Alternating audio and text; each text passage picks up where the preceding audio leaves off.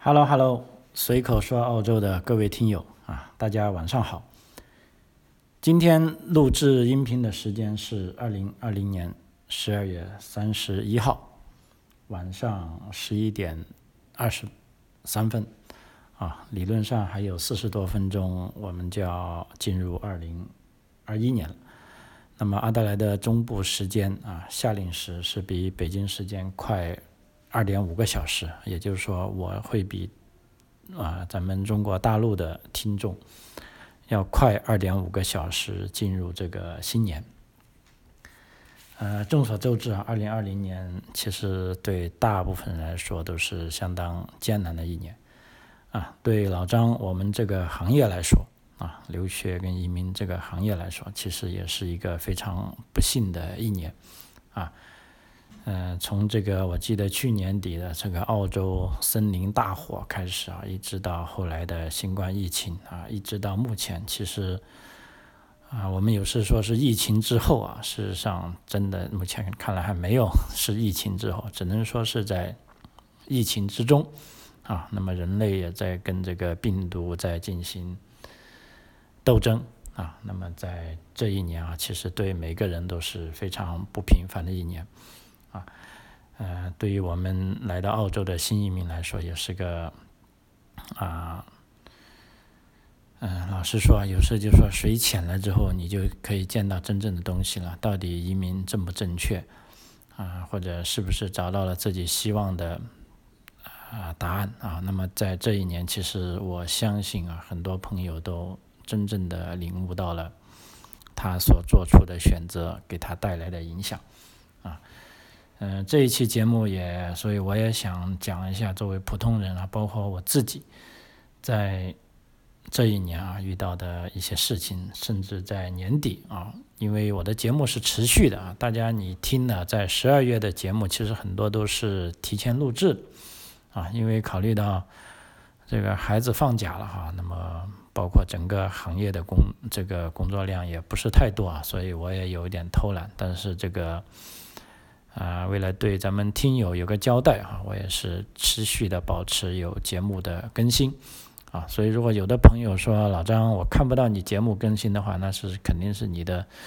这个 A P P 啊，或者你的手机啊，或者你的这个客户端软件是不是有点问题啊？你可以更新一下啊，或者刷新一下。啊，因为基本上我的节目是保持了每个礼拜至少有一条新的音频啊，有的时候是每两个礼拜三条吧，哈。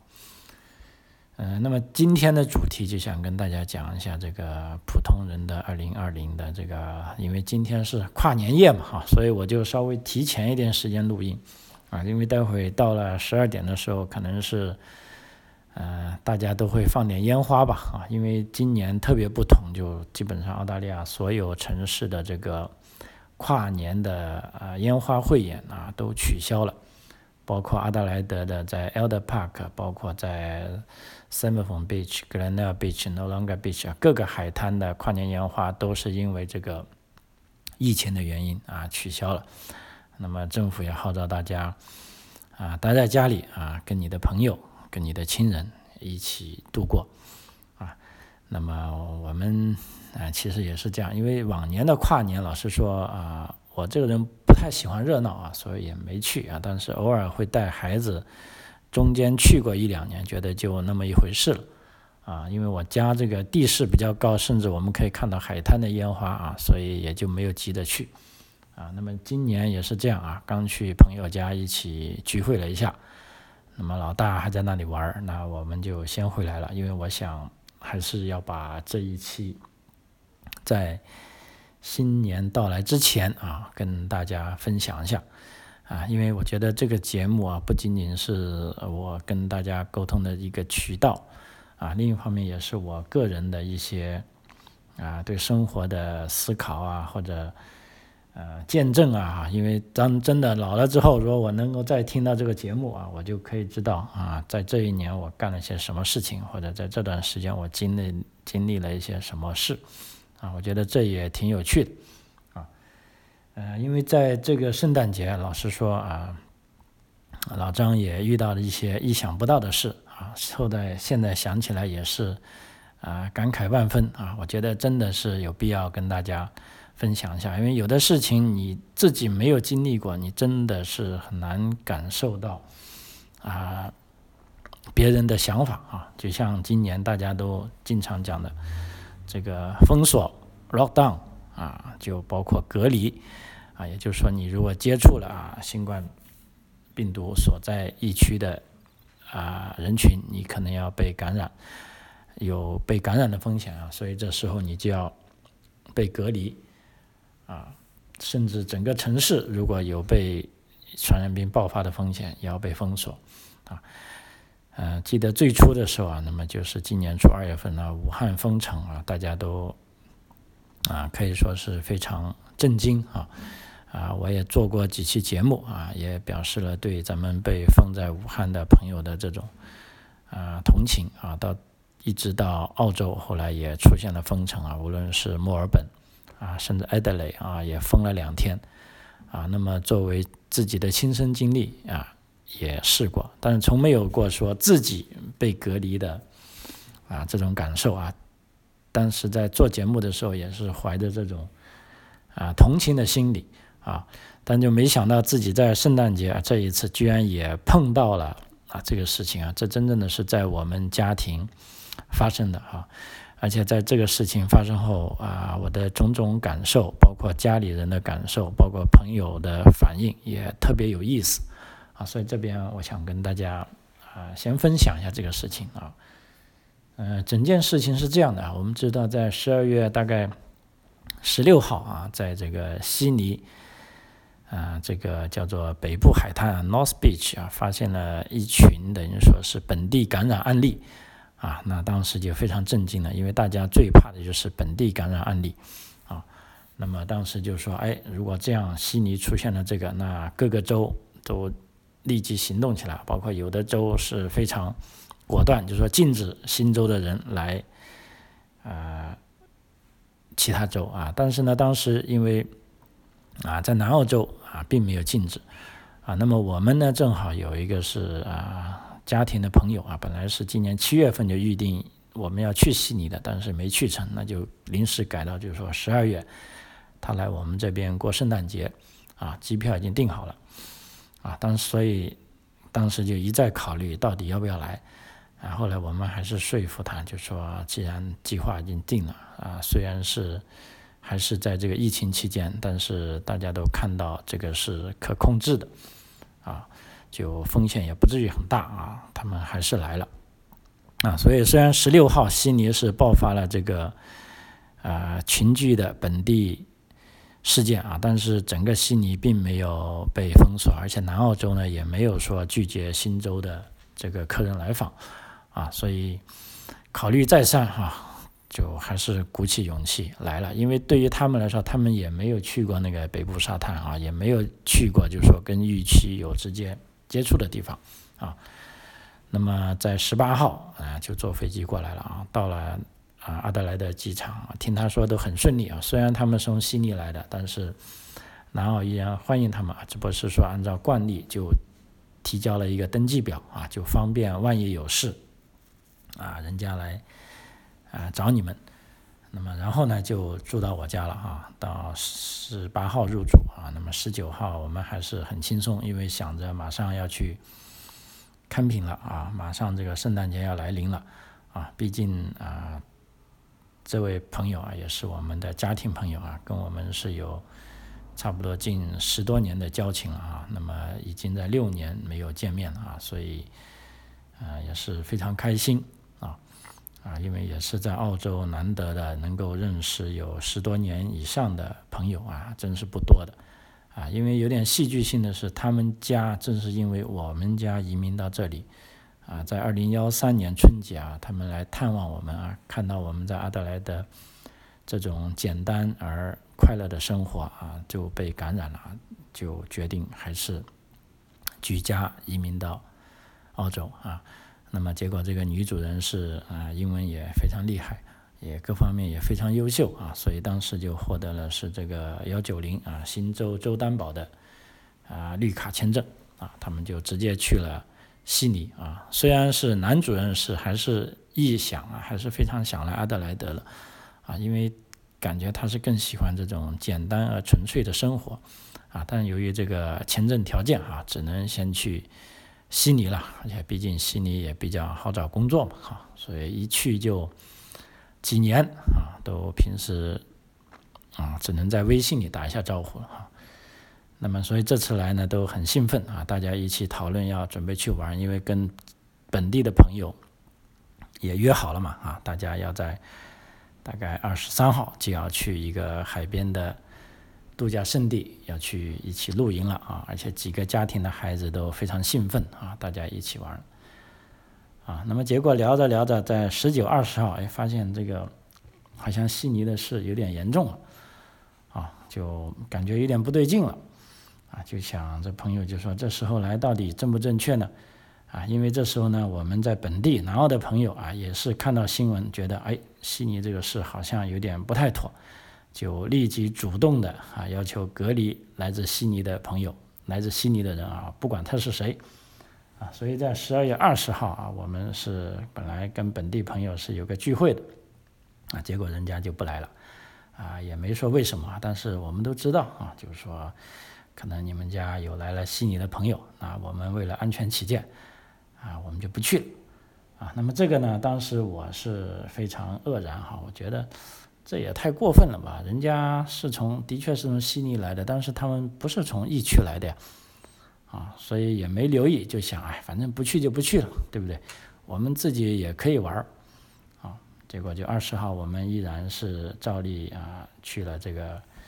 海边啊，抓螃蟹啊，去野餐呐，啊，都这样去做了，啊，但是形势呢依然在变，一直到二十一、二十二号呢，这时候呢，我们家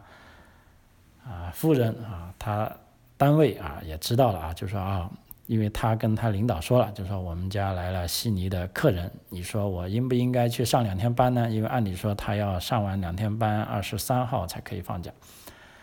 啊，因为他那个单位啊，因为是基于这个跟这个公共健康有关的单位，那么领导也非常谨慎啊，说既然这样，啊，你不如就先啊不要来了吧，啊，就在家休息就好了。也建议让你的朋友呢去测一下啊，这个啊做一下核酸检测啊，看一下有没有问题。啊，那么我们听了也觉得，哎，好像啊也不是说不行啊，虽然他不是从疫区来的啊，但是我们也想到接下来要还要跟其他朋友一起去露营啊。那么作为我们来说啊，其实我们不觉得为什么，但是主要就怕其他朋友啊有意见啊。那么结果这时呢，就其实作为我也是感受到了啊，包括我女儿也是对一些朋友的反应是非常不满的，觉得他们是啊反应过度了。所以那种心态真是很奇妙啊！因为这时候你本来就觉得你是跟这些人是朋友，那即便我们家来了有悉尼来的人，那你作为朋友也应该欢迎。你不能说啊啊，他是在这个从悉尼这个时候来的，我们就不欢迎他。但是的确是有这种人啊。那么在这种情况，其实平时你是感受不到的啊，只能是真正的遇到这些事情发生了。啊，才会这样。那么后来就啊，我们家领导啊也很大气啊，他觉得人家这样做也是正常的啊，因为毕竟啊，我们有客人是从悉尼来啊，虽然你是说你也没有去过疫区啊，他的确是没有去过疫区啊，因为我们每天都在反复看新闻。看报纸，看这个政府的这个新闻发布会，来检查自己到底有没有去过所谓一些热点地区啊，其实都没有去过，啊，但是对于别人来说啊，他是有这个自由，他是有理由来进行合理的怀疑，啊，啊，所以这时候呢，就啊，我们家领导还是非常理解他的朋友这种做法，就说如果既然这样，那要不我们就不去露营了。啊，这样让其他朋友可以去玩的啊开心一点啊，就算是我们做出牺牲啊。但是这个提议呢，就遭到我跟我女儿的强烈反对啊啊！我们认为啊，我们的朋友从悉尼来啊，我们应该要盛情招待他。啊，那么作为他们，他们也做出努力，比如说他们已经去测试了，而且测试结果已经出来了，就是说是阴性，根本就没有问题。啊，但是你那些朋友就是说为了要求百分之一百的保障，因为我们也知道，就目前的医学来说啊，我们也看到一些极端的案例，就是说有的人测了几次去阴性的，但是再测几次之后又变成阳性。啊，那么这种事情其实是非常随机的。啊，概率也非常小的，啊，所以我们是坚决反对，就说我们必须要去露营，而且我们要跟我们的朋友在一起，啊，啊，那么这些朋友呢，也都大部分来说也非常理解啊，就是说我们还是一起去啊，也没有任何一家朋友提出来就是说，哎，老张你们别去了，啊，其实当时如果真的有人提出来啊，我倒而我倒反而是很。欣慰啊，因为这样就等于说他说出了他的心里话啊。他说让我别去，那其实我是可以接受的。如果真的有人提出啊，问题是啊没有人提出。那既然没有人提出，我觉得我们不能以最坏的心态去揣摩别人啊。包括在外面玩的过程中，我们大人是可以保持社交距离啊。包括我们就改变了一些计划，原来是准备大家每餐都在一起吃的，那现在就我们家就。跟我们的朋友悉尼来的朋友就自己吃了，我们也就不跟人家在一起，啊，那这已经是做出一些改变。但是有时候小朋友之间来往，尤其是呢，我们家那小的才啊七八岁，他一定要跟他的朋友在一起，他们这个低少于社交啊距离的接触是一定是必不可少的啊，所以这一点就需要啊他们的家长的理解。那么，经过家里激烈的争论和这个争吵啊，甚至争吵呢，啊，我们家领导啊服软了，就说那么还是去吧。那我就说，反正所有的责任都我来承担吧，因为我相信他也承也承受着这个来自单位的一些压力啊。因为单位从这个百完全绝对的想法，就是说你们就是应该啊待在家里，哪也也别去啊。但是我想，我们目前来说，包括我们来自悉尼的朋友啊，都是非疫区来的，而且我们也经过测试了，也没问题。而且目前政府啊，官方并没有说来自悉尼的朋友一定要待在家里啊。那么事实上，我们去营地也看见有很多来自新州的车啊，包括来自这个维州的车啊，都有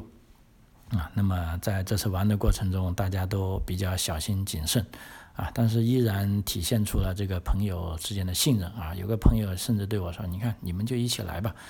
啊，你们虽然说出你们要隔离，但是我们并不隔离你啊。我们的小孩跟你玩依然是放心的。”啊，老师说这些话虽然啊话不多啊，但是非常实在啊。当时我也是非常感动啊，也就是说你会呃体验到被人尊重啊或者被人信任的感觉。啊，那么另外一些朋友基于这个安全的考虑，就说：“哎，大家不要近距离接触了啊。”那么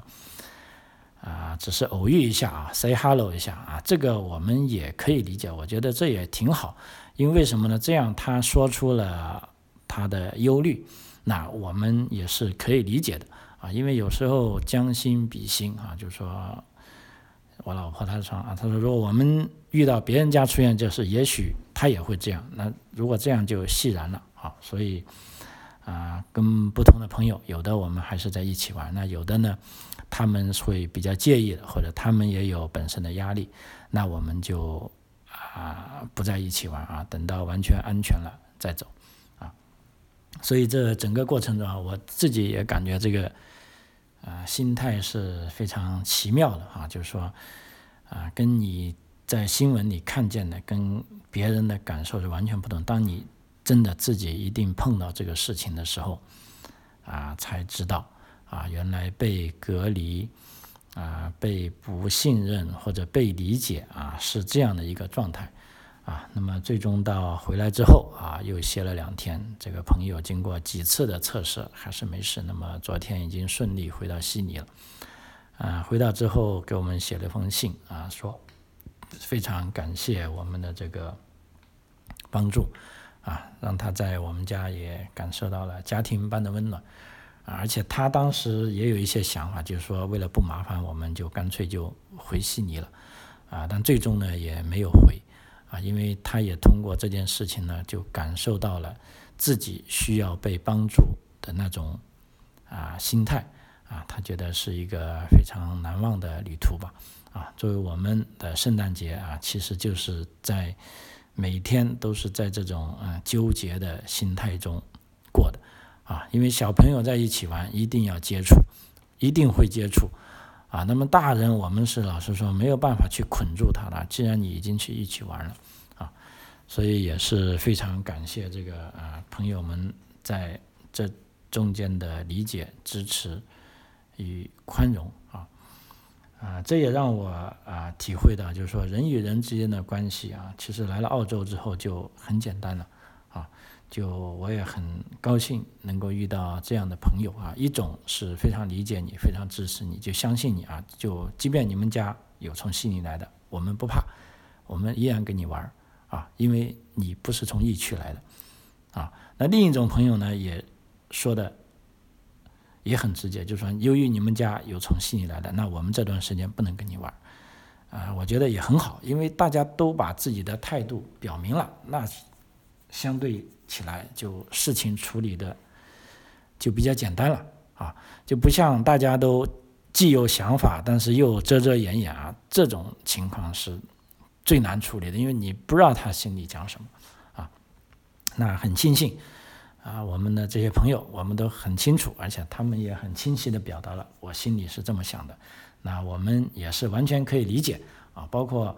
这几天啊，我们老师说那几天就感觉到事实上被隔离了啊，包括一些本地的朋友，本来说要交换圣诞礼物，说哎，那这次你们家就自己待着玩吧，等这个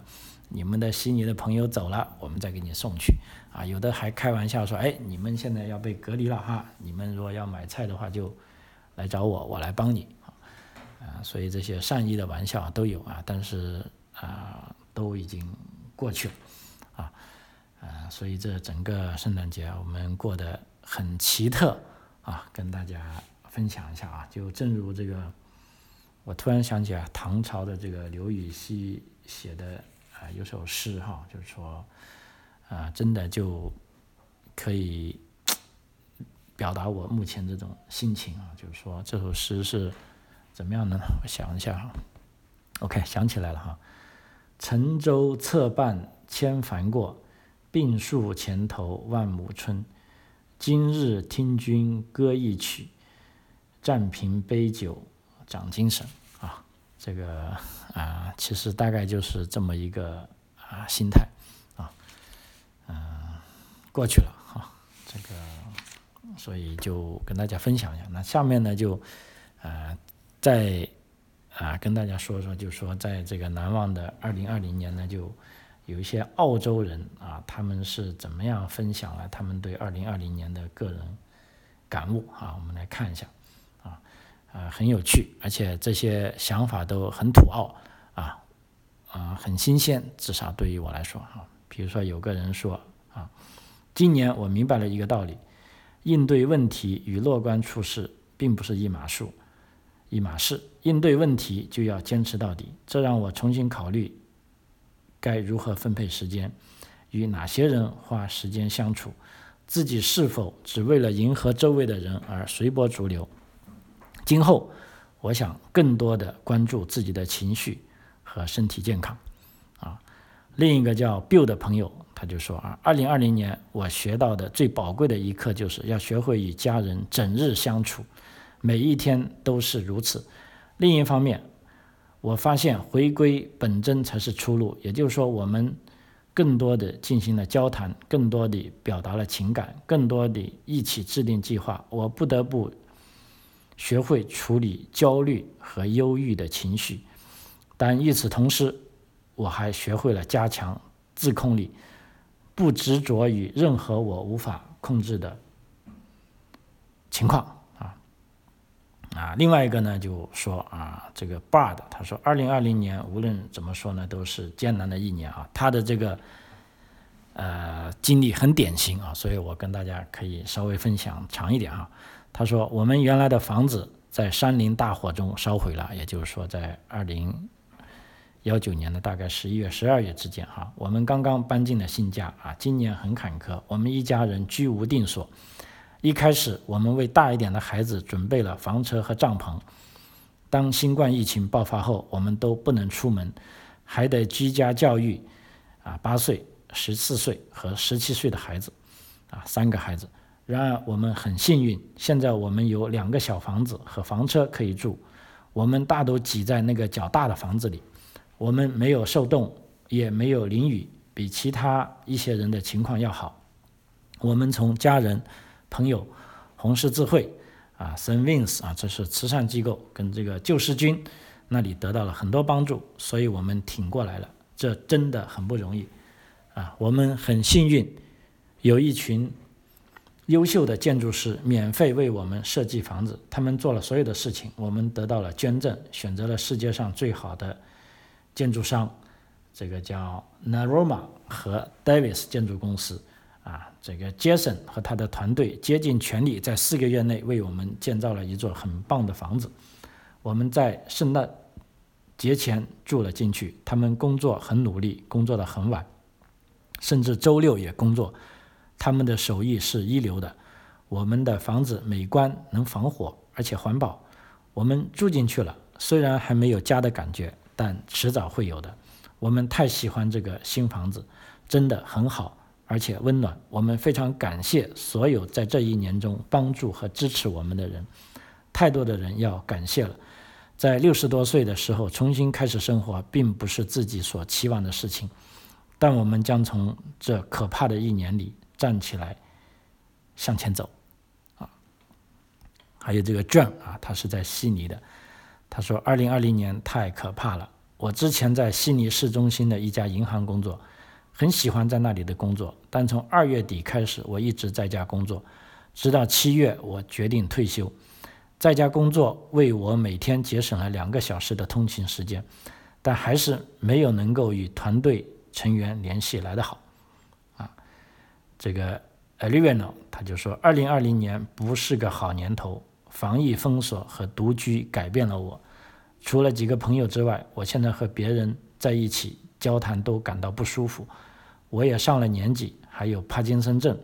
所以这可能是我变得有点远离社交的原因。我乞讨能有疫苗，希望能发挥作用，这样我们就能克服今年和它带来的挑战。啊，二零二一年我会努力融入人群。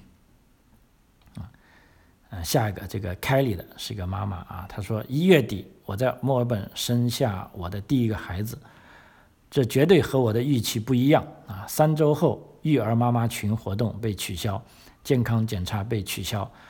与医生的预约毫无用处，去医院也很可怕，不能去见朋友和家人，向他们寻求支持是最困难的部分。另一方面，我很高兴我的丈夫和我们在一起，这教会了我们要珍惜和自己爱的人在一起的宝贵时间。啊在下面一个叫 Mandarin 的，他说：“二零二零年对我个人来说是一场灾难。我很幸运能保住我的工作，但我的家庭崩溃了，我自己的恋情也差点没能持续维持下去。这让我意识到，拥有一个可以信任的社区和好朋友是多么重要。与跨州居住在布里斯班的朋友和家人隔绝开来，真的很痛苦。这让我重新考虑是否要长期住在。”远离他们的心理。从心理健康的角度来看，在危难时刻不能去见亲朋好友，是极其可怕的事情。啊，另一个叫 Jesse 的，他说啊，二零二零年对我很好啊，在家工作是一种乐趣，让我意识到我不想回到通勤或者全职在办公室的工作。我今年更欠钢了，有了更多的时间锻炼，也没有再乘坐公交时。感染感冒或流感了。今年我存了更多的钱，因为我没有时间、没有机会去花钱，啊，效率也更高了。我的雇主甚至给我大幅加薪。然而，最重要的是，二零二零让我接受了自己的内向，并且意识到我不需要和别人一起，也能感觉到自己与他人的联系。啊，啊，这个 Tom 也是啊，他认为二零二零年让我有机会开始更多的照顾自己，啊，包括锻炼、冥想和好好的定期做皮肤护理，所有的事情我都想去做，但从没想过我会有时间。啊，这个 Gillian 他说，我懂得了少即是多，家庭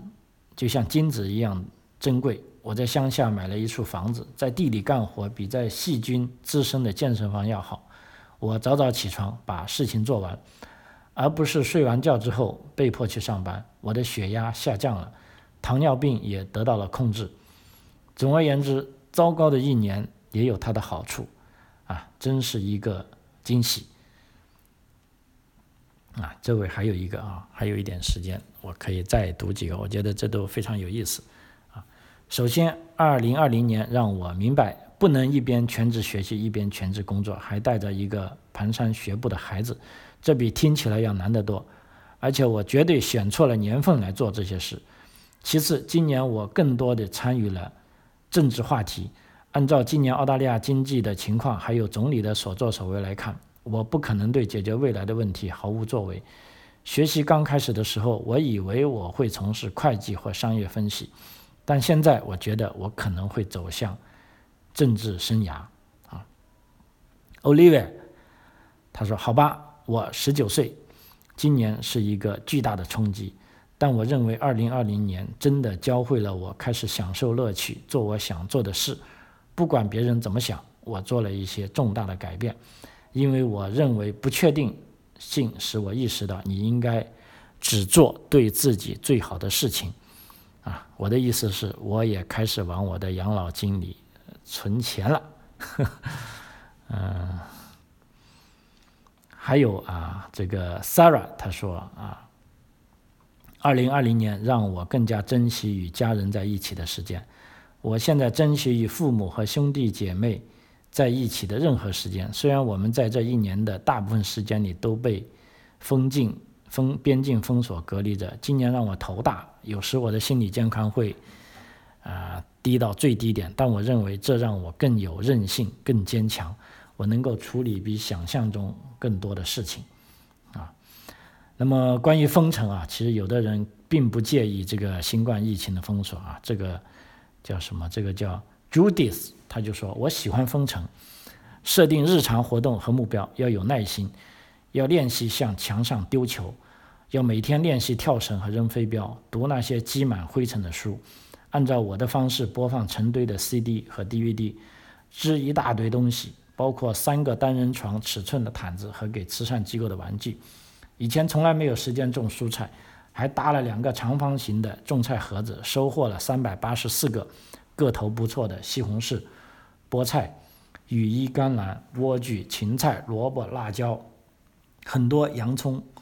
和香料，四月以来就开始自给自足。我住在昆士兰的 Sunshine Coast 啊，就阳光海岸，一个山脚下靠近海滩的地方。身边只有一只两岁大的狗，是我最好的同伴和散步散步伙伴。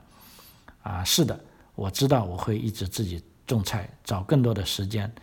跟巴菲在一起啊，就是他的狗，珍惜生命和自然。啊，当然这是个老头啊，他今年七十七岁半，啊，那么在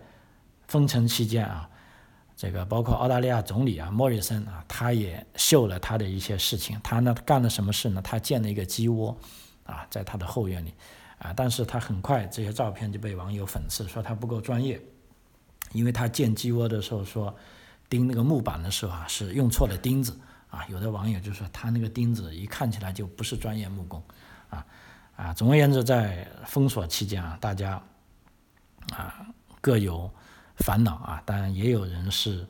啊比较乐观的啊。比如说，这个人他是这么说啊，这个叫 Sarani n i n 他说：“对我们家来说，封锁的经历是啊如此美妙，这是我们迫切需要重启的过程，像一个断路器停止了。”我们充满压力的忙碌生活，我们已经摆脱了这个问题，重新关注亲密的家庭关系，定期去本地公园骑自行车，做以前从来没有时间做的锻炼。啊，作为家长，远程学习也让我们开阔了眼界，了解了孩子学习的状况，因此我们对他们的学业和日常生活做了一些改变，把注意力集中在我们以前从来没有意识的需求上啊。譬如说，我理解一些人今年过得很艰难，尤其是那些独自生活的人。然而，我觉得媒体特别关注2020年是多么糟糕，但对我们和我们的大多数朋友来说，这是令人惊叹的一年。我们真的很珍惜。啊，当然了，还有一些人是有一些，呃，很可笑的经历啊。他说这个叫 Kalens，他说通过在家教育我的孩子，我意识到我永远不可能成为一名教师，啊。还有这个安娜，她说我知道了，我为疫情生活而生，很好的适应了它。啊，话虽如此，我也学会了在怀孕期间不要戴牙套。或摔断脚踝，啊，二零二零年的确是难忘的一年，啊，啊，其实还有很多很多啊，因为这个时间关系，啊，我就不读下去了，啊，也祝愿啊我们的这个听友，那新的一年里啊，这个可以摆脱过去的阴影，啊，去迎接更美好的一年，啊，如果你听到这里啊，我老张也非常感谢你，啊，就是说。啊，也证明你可能也是我的一个非常资深的听友，或者很理解我的风格。那么这时候我也要给点福利你们啊啊，因为在这个新冠疫情之后，澳大利亚的这个移民政策，尤其是很多啊在中国大陆的朋友非常关心的这个对境外的这个技术移民到底是怎么个做法，政策怎么个变法啊？那么可以说是有非常大的调整啊。那么其中呢有一些调整呢是对。啊，表面上看起来不利，但事实上是非常有利的啊。那么老张这几天也跟这个 May 啊这个机构啊在探讨这些政策的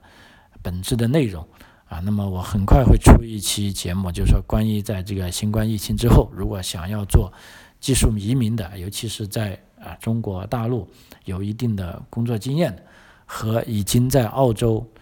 学习留学毕业的啊，要准备留下来，因为就目前来说。正常的，就像以前几年的这种技术移民的方式，目前来说应该是已经受到了呃非常大的打击吧，啊啊，无论是从这个指标还是从这个职业的种类来说，都受限是非常大啊。也就是说，如果你以前有百分之九十的机会走那条路移民，现在你可能只剩下百分之二十啊。但是呢，好消息呢，就是说。啊，我们又找到了另外的一条道路啊！通过研究这些政策，嗯，我相信，尤其是对在澳大利亚学习的朋友，或者对在中国有工作经验的啊这些朋友，如果你的雅思能考到六分啊，记得六分其实是一个很低的标准啊，那么你还是非常有机会能够拿到澳大利亚的这个移民啊技术移民的签证啊。啊，这一个改变其实是非常大的啊，啊，有很多人是意想不到啊，但目前呢，的确是已经在改变了啊。那么这个新的政策将在二零二一年的新财年执行，也就是说，如果你听了我这个节目之后，你觉得实际合适，那你有半年的准备时间啊。那你只要有了这半年的准备时间，对你来说啊，你就跟其他的竞争者来说是已经抢得的先机。啊，所以我在这里先把这个节目预告一下啊，我将会在嗯元旦过后的节目啊，我等于说把这些政策消化后，会尽快啊出一集专门出一集这样的节目啊，给大家来分析一下啊，来看一下您是否合适啊。好，那么就要结束了，马上就要跨年了，现在是二十三点五十六分啊，那我们。这期节目将会尽快上传，啊，并祝再次祝愿我的听友啊，在新的一年里身体健康，家庭幸福，万事顺意啊！张口澳洲，我们下期再见，谢谢。